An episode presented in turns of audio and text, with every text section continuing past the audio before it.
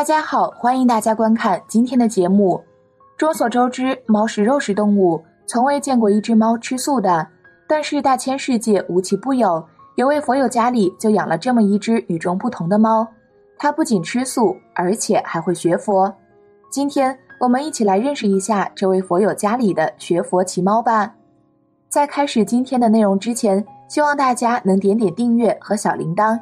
点赞是对小编的最大支持，谢谢大家。我的父亲在学佛前养了一只猫，一开始我很诧异他为何养猫，总觉得养猫是女人的兴趣专利。父亲说是家里有老鼠，恰巧邻居大猫生产，于是就要了一只来。小猫虎皮纹很漂亮，淘气又可爱，和所有小猫一样，喜欢到处抓咬、上墙爬柜，对父亲尤其眷恋，像狗一样经常跟着。每次父亲一回家，猫就立刻上去打滚，表示欢迎。一次机缘巧合下，父亲来到某论坛，得知奶奶在轨道，便开始学习超度。而他的猫总是跟着看超度，不让进门就在外喵喵的叫，一定要进去。父亲没办法，只好放他进来。不过让父亲意想不到的是，在他超度的过程中，猫居然一反常态，绝对不淘气。每次都安静老实的蹲在固定的一处等待，而且供有阿弥陀佛像的桌子，这淘气猫也从来不上，也不玩耍桌子上的任何东西。慢慢的，父亲也习惯了猫在，不再撵它出去了。在超度了一段时间后，父亲发现猫的习性居然发生了变化，不再杀生了。以前这只淘气猫有个爱好，每天晚上它都会准时卧在洗碗池旁蹲点。只要蟑螂一冒头，就抓住它吃掉。最近他抓住蟑螂后，只是把它翻过身，便不再理会了。父亲觉得很奇异，猫竟然在超度法门的因缘下开始不杀生了。此外，这只奇猫还与超度程序也有一段因缘。几个月前超度我姥爷的时候，我梦里去了姥爷家，时下一张纸出现在我手里，上面写着加倍咒。于是，在梦醒之后，我便告诉父亲。应该加上这个咒，老爷提要求了，但父亲觉得他用的显宗超度程序感觉很好，没必要换，所以一直沿用他的程序，直到最近他才决定开始学习论坛里的超度程序。当他问一位师兄要了一本超度程序的书回家后，奇异的一幕出现了：家里的那只小猫在看到书后，激动地跳了上来，围着书直转。自从这本书带回家后，猫对别的东西再也不感兴趣了，一打开书，猫就趴在上面看很长时间，就好像它能看懂似的。父亲想拿来看，猫竟然还不允许，用爪子压着书。父亲就推了它一下，拿起书，哪只猫突然伸出爪子，照父亲手上就是一下，抓出了几个血道子。猫就像护食一样爱着这本超度程序，对此父亲感到十分奇妙，不过也并未多想。也许过一会儿他就不感兴趣了。过了一会儿，父亲趁猫上厕所的时候，走到放书的地方准备拿书，哪知猫以闪电般的速度突然出现，又横在书上，不许父亲拿走。到了晚上该睡觉了，父亲怕书吹脏了，拿了一份报纸盖在书上，猫两爪子就把报纸拨到地上，自己还是卧在上面。当晚，猫破天荒的没有进卧室睡觉，而是在书上睡了一夜。第二天，父亲和论坛师兄们说起此事时，大家都觉得猫儿善根深厚，问他有没有给他做皈依，他说没有。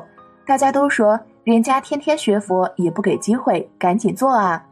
于是父亲便决定给他做皈依。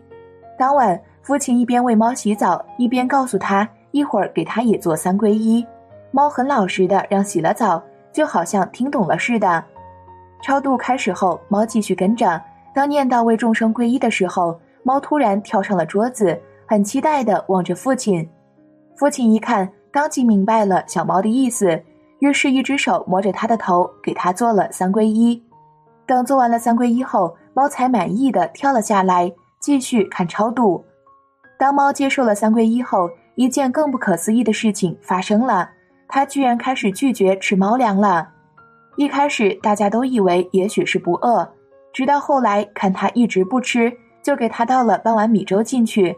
结果猫看到猫粮变成了米粥后，立马冲了过去，一头扎进碗里开吃，吃得满嘴满胡子都是米，显然是饿坏了。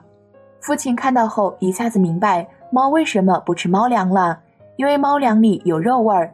于是他赶紧出去买了包素猫粮，拿回来后给猫吃。这次猫没再拒绝吃猫粮。父亲看到后还是想试探试探它，就在素猫粮里掺了一点以前带肉味的猫粮，结果猫又拒绝吃饭了。我对此猫肃然起敬。俗话说哪个猫儿不食心？这一只猫皈依三宝后，俨然已经开始守戒了。过了一段时间。父亲发现它可能是由于吃素的缘故，好像变瘦了，于是便给他买回一条鱼，顺带再观察观察，看看它是否真的吃素了。猫见了鱼，还是扑上来，三下五除二吃掉了。但是半小时后，它却突然开始呕吐，把吃进去的鱼都给吐了出来。我说：“爸爸，你别折腾猫了，猫已经得了戒体，不要再去试探它、考验它、摧毁它了。”父亲只好作罢。后来，父亲有次在佛会上和一师兄说起了家里的骑猫的事。师兄告诉父亲说，猫是可以听懂他的话，可以与他交流的。回去后，父亲注意观察，发现果然是这样的。他每次问猫的时候，猫总是有反应，那根尾巴就如同会说话一样，给予人回答。连熟睡时都如此，和他说话，猫睡得呼呼的，但那根尾巴会突然翘起来。若问他念经了吗？他的尾巴尖尖就打个机灵。现在他已经有了自己固定的学佛位置，无论醒时看书还是睡觉，都是那本超度程序的书。我父亲要用的时候去拿，本来他不在那屋，但只要一拿书，他就会立刻不知从哪冒出来，紧紧跟随，时时守护，全程监控书在父亲手里的使用情况，仿佛是盯住自己财产似的。父亲用完，立刻放回原位还给他，他就轻松了。另外还有个古怪事，有次父亲出差要一晚上不在家，临走时他锁了佛堂那屋的门和窗，让猫在客厅卧室活动，在给他准备了满满一碗猫粮后，猫在门口依依不舍地送他走了。第二天父亲回家后，却怎么也找不到家里的猫。这时候突然听到佛堂那屋响起了猫叫。父亲明白是猫进到了佛堂里去了，父亲十分奇怪猫是怎么进去的。走之前他可是门窗都锁得好好的，至今仍然是个谜。后来随着这个骑猫的事越传越广，当地有居士特地上门来看猫。要知道猫的习性是有生人来就躲藏起来，但神奇的是猫见了这些学佛人却一律都很友好，而且还很听学佛人的话。有一次。一位居士看到猫卧的那个地方，对他说：“你不能在那么高的地方啊，都超出佛像了。”猫听了，立刻下来了，并让父亲给他重新整理了地方。此外，自从做了皈依、食素了以后，他只吃过三次鱼肉，两次是父亲试探，结果猫吃下去后又吐了出来。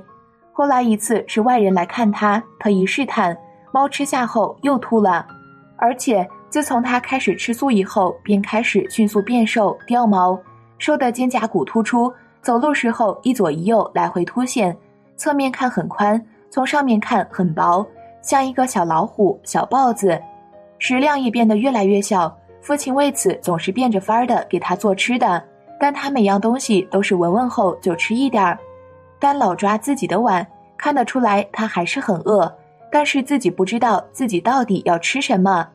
为此，父亲还特地去问了当地的一位法师，法师却说不用担心，猫可以自己调整过来。后来有一天，猫突然发现花盆里的嫩草可以吃，便开始每天吃草。